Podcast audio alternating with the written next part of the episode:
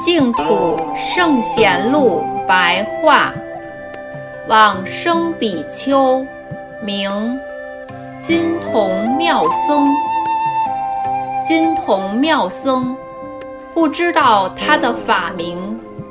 金童庙位于江苏常熟的北门。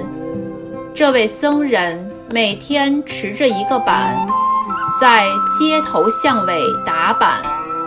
然后高声地唱曰：“无常迅速，一心念佛。”大众都不认为他有什么特别的。